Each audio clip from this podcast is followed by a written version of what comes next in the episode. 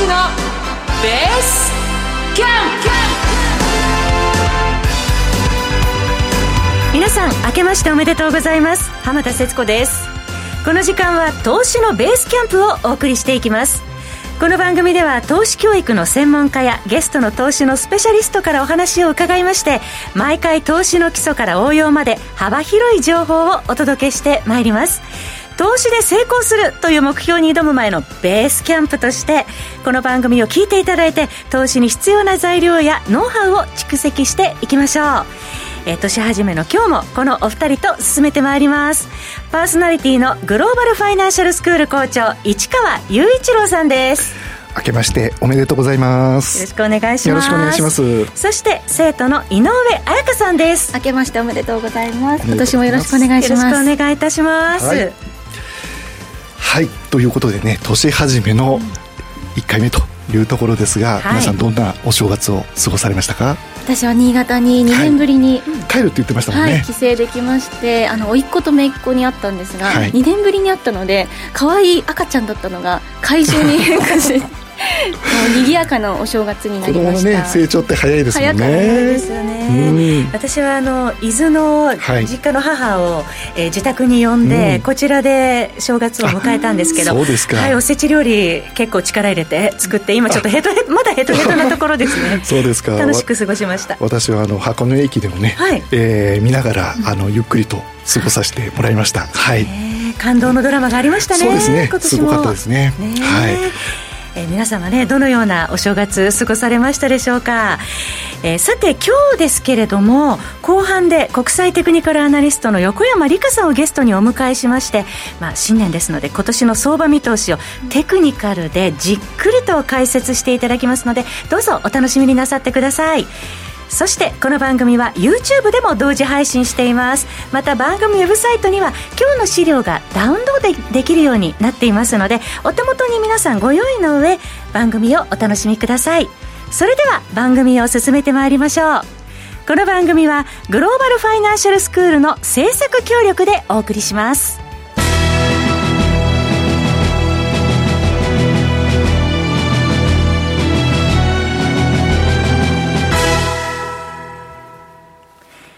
それでは、ここからはグローバルファイナンシャルスクールの番組オリジナル講義として、市川校長に教えていただきます。市川校長、よろしくお願いします。はい、よろしくお願いします。ね、今年も相場が始まりましたけれどね、はい、えー、いきなりね、大納会、えー、ごめんなさい、大発会ですね。はい、大発会からは、あの、非常にいい状態で、まあ、始まったと。いうところですよね。はい、大納会から、えー、比べて、えー、510円高ということで、えー、結構ね、大幅な上昇したんじゃないかなというふうに思います。これね、4年ぶりなんですよね、実はね。2018年以来ですもんね。そうですね。なかなか、あの、こういったのも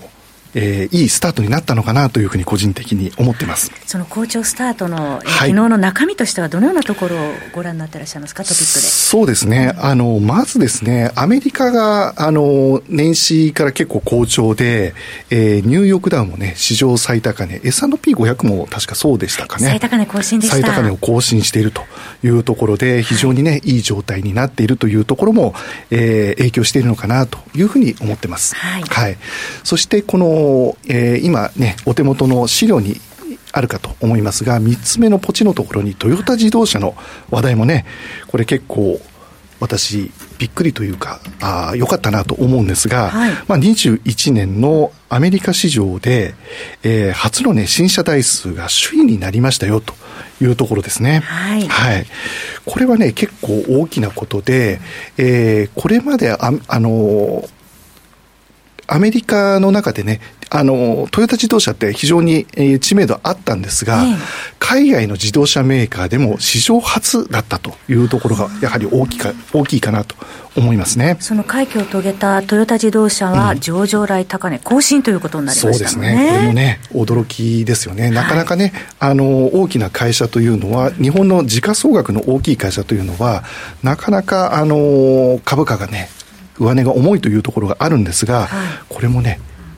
ボンと大きく突破したというところもあります。まあ、この背景の中には、あの分割をしたというところもあるんですが、はい、まあ、買いやすくなっているというところもありますし、はい、えー、今後もね、非常に注目していただきたいなというふうに思ってます。トヨタはじめ主力株強かったですね。そうですね。他にもね、この自動車の部分では、あの、EV 車というところでは、はい、ソニーがね、ちょっと注目かなというところなんですよね。今週ニュース大きく報じられました。はい。はい。ソニー、ソニーグループの方で、えー、EV 車、こちらの方の新会社をこの春に設立をするということで、はい、まあ、話題になったということでね、えー、株価を大きくまあ上げたといったところもありましたよね。EV 事業への参入本格化ということで、はい、ソニーグループも、えー、高値更新と年初からなっているというところですね、はい、こういったところもね、あのぜひ注目をしていただきたいなというところになっております。はい、はい、でもう一つね、えーと、注目すべきところはアメリカの、まあ、先ほどねニューヨークダウ、えー、S&P 上がりましたよという話もあったんですが、はい、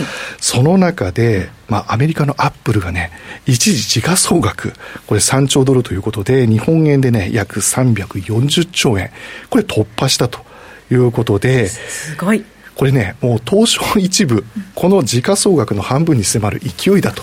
いうことで、これもちょっと驚きのニュースだったかなというところですよね。そうですよね。はい、あの、東証一部の時価総額で、ちょうど、うん、あの、600から700、そうですね、えー、ぐらいですもんね。はい。はい、なので、そこのたった一社で半分に迫るというところですからね。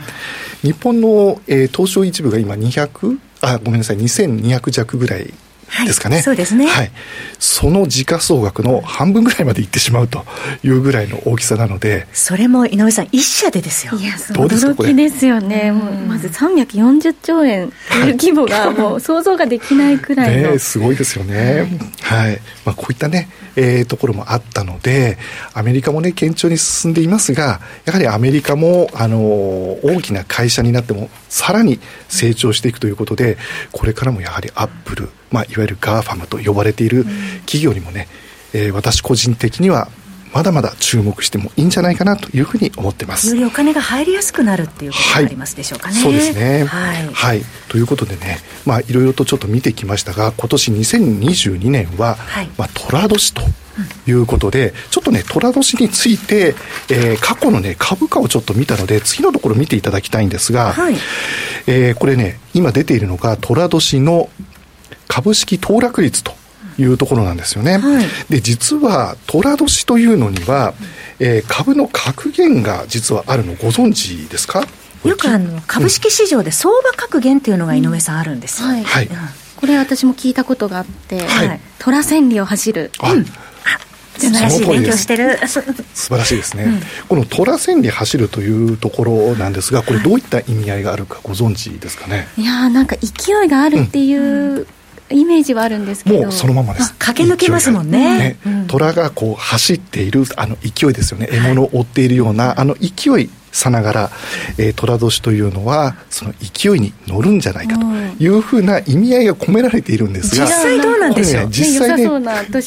過去の状況を見ると今お手元のところにね資料あると思うんですがこれ見ると、えー、戦後から見ています。そうすると1234566回あるうちの5回が、まあ、実はマイナスなんですよね。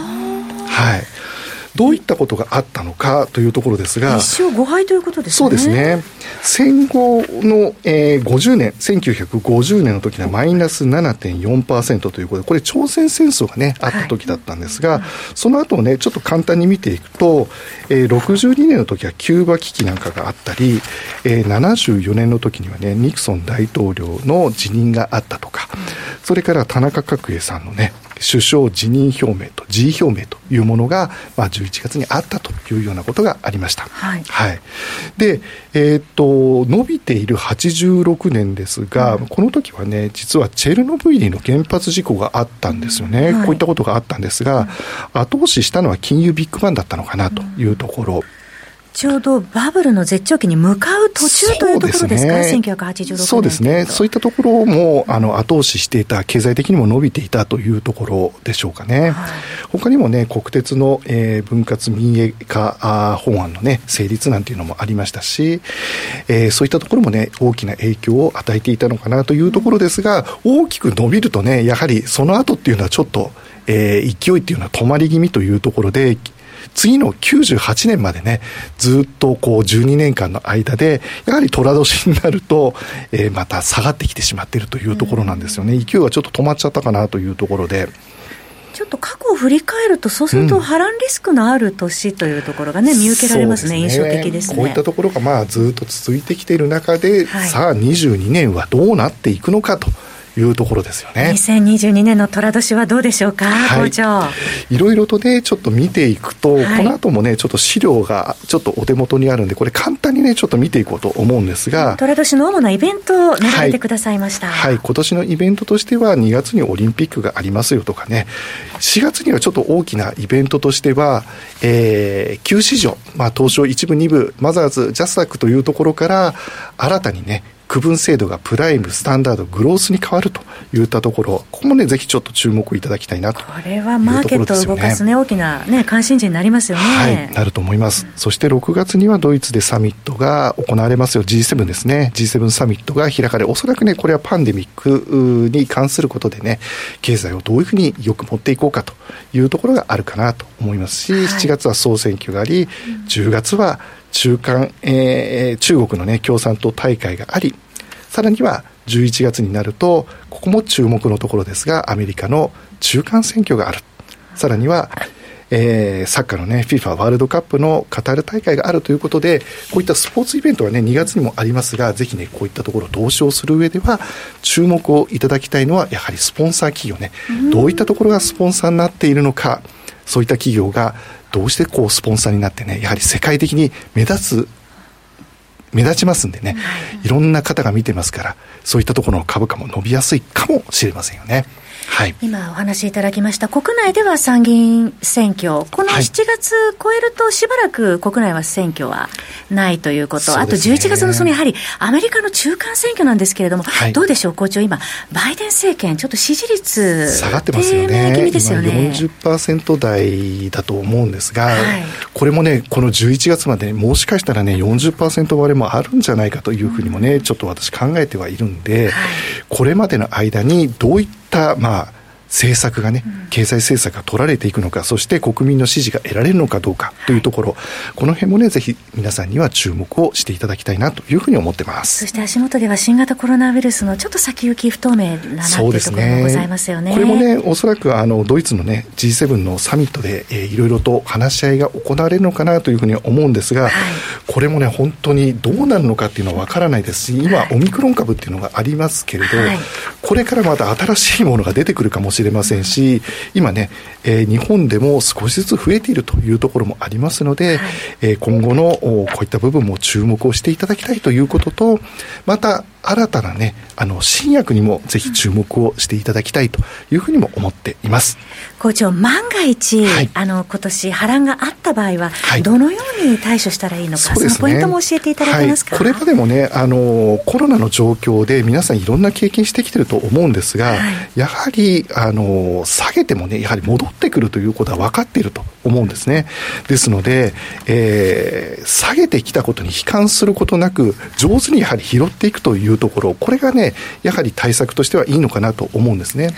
で特に初心者の方に皆さん、あの、共通していることがあるんですが、下げてくるとね、やはり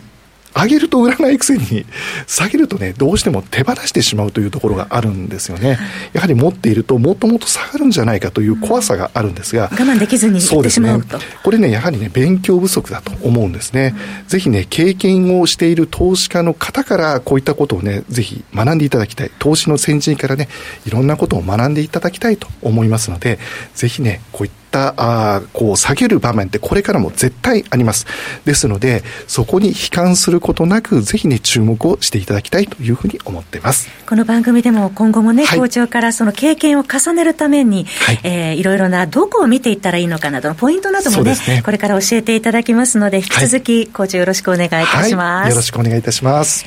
この後は本日のゲスト横山理香さんの登場です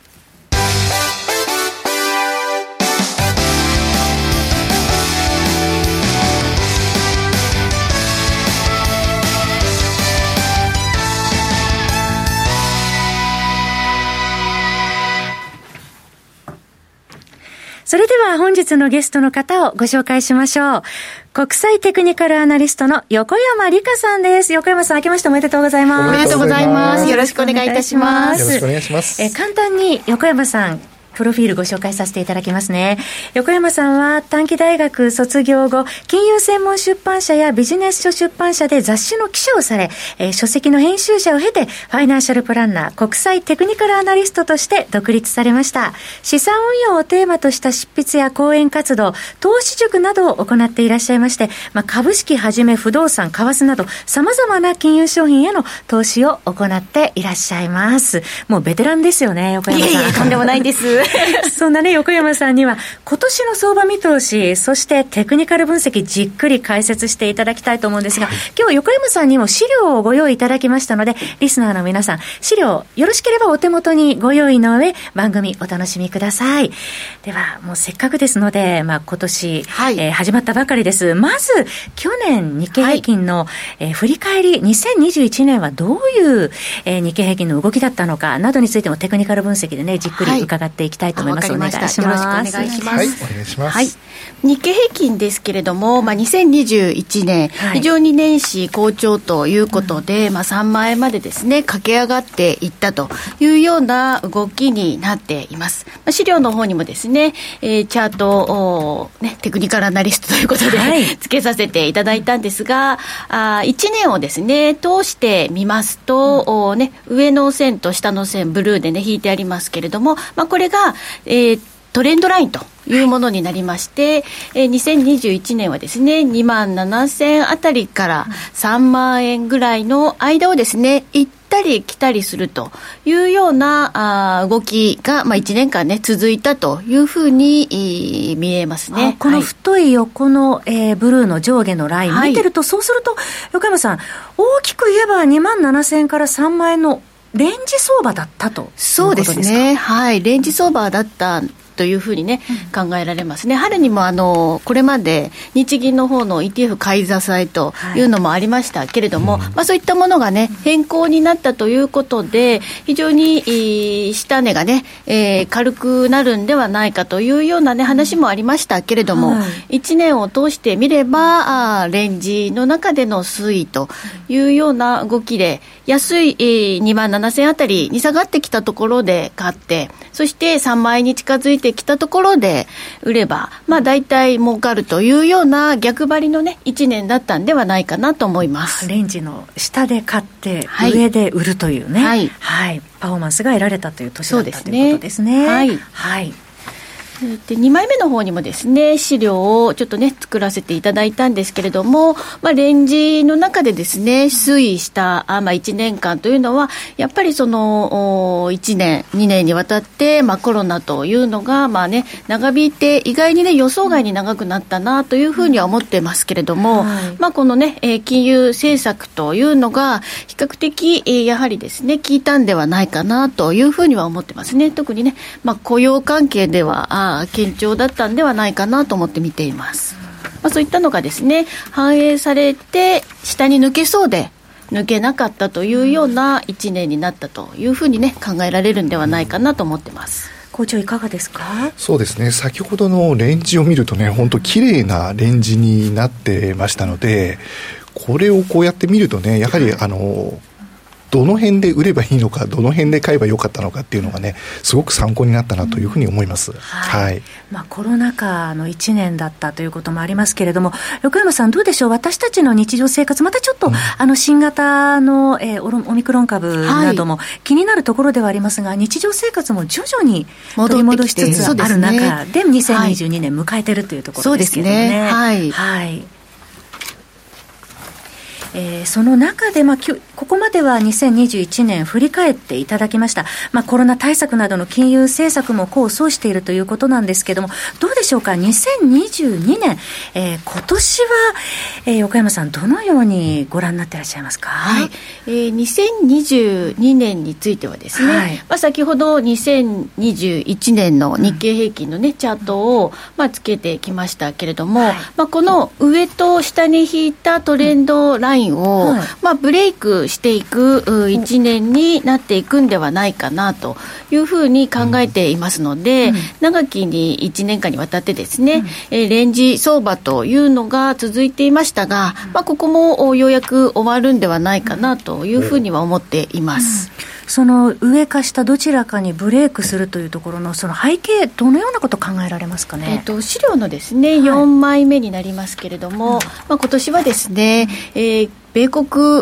の経済というのが非常に鍵を握ってくるというふうに考えています。まずですね、えー、昨年の FOMC でも、はい、話がありましたけれども、まあ、米国の方でかなりね、インフレがあ、ね、続いているという状況がありまして、まあ、この状況がですね、今、その日本では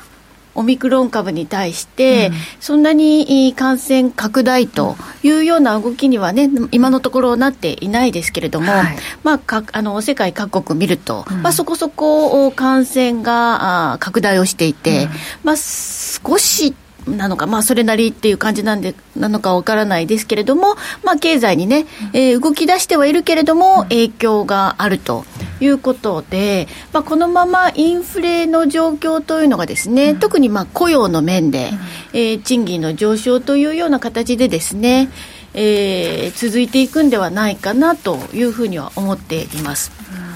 もう本当に世界的にその物価上昇の波というのが深刻化してきてますよね。そうですね。えー、はい。で、やっぱりその、まあ、雇用というところもありますけれども、うん、足元、まあ、昨年、うんと、コロナショックの時にですかね、えー、非常に、まあ、原油先物価格がマイナスになりましたけれども、はい、今ね、70ドル台ということで、非常にこの、原油価格の上昇というのも落ち着かない限りは、まあ、インフレというのがもうしばらくね続いていく可能性というのもあるんではないかなと思っています。はい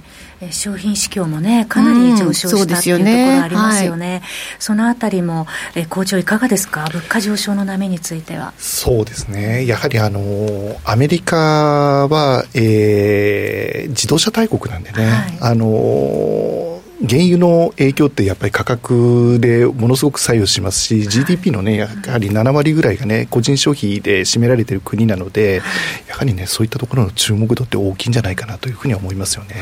このインフレがずっとこうちょっと続いていってしまうと、えー、逆にね、経済的に、まあ、個人消費にどういった影響が出てくるのかなというところにはちょっと注目したいなというところですね。えー、そしてまた相場を左右する、その金融政策にもね、影響を、うん、与えかねないというところもありますよね。はい、まあ、そして、えー、2021年、特にね、米国株というのが、まあ、日本株はですね、2万7000円から3万円というようなレンジだったんですけれども、まあ、一貫をして上昇トレンドが継続をしてでなおかつですね、まあ、通常であればそこそこの株価下落調整局面というものも、まあ、あったんですけれども2021年に限っては、まあ、そういった局面もなく終始ね低ボラテリティにまあ終始していたと。いうような状況で、まあ、インフレがかなり、まあ、強烈になってくるということになりますと、まあ、ボラティリティも必然とですね、高まってくるんではないかなと。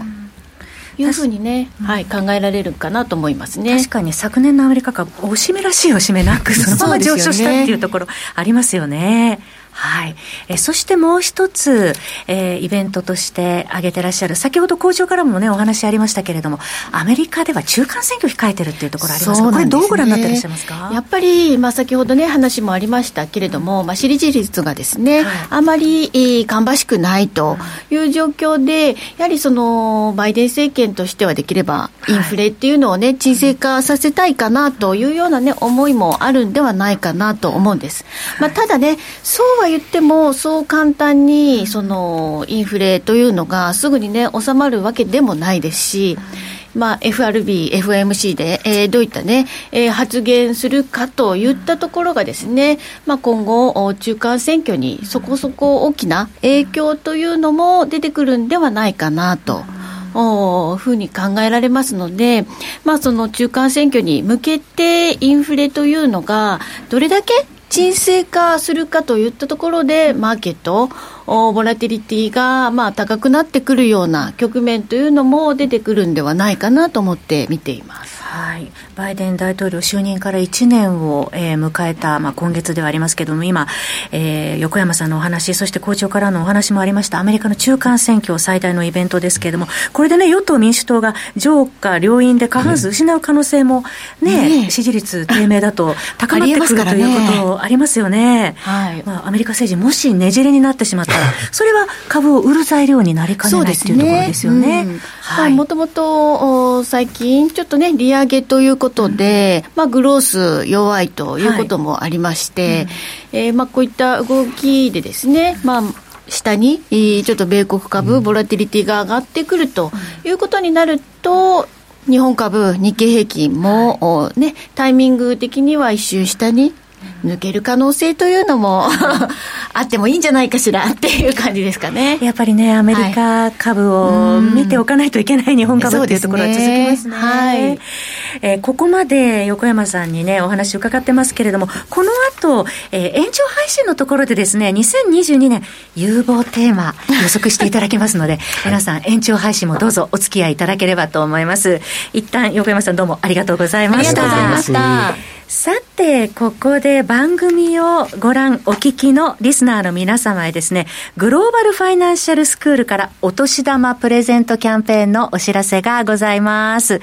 市川校長がお書きになった書籍、えー、井上さんのお手元にありますかね？はい。はい。えー、投資で利益を出している人たちが大事にしている45の教えを番組をお聞きの10名の方にプレゼントいたします。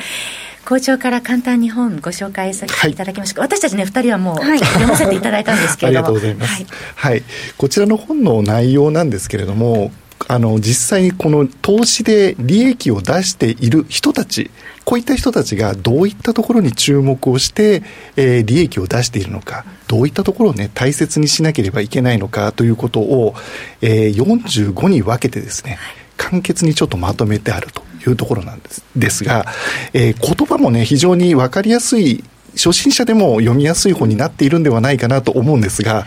いかがでしたか？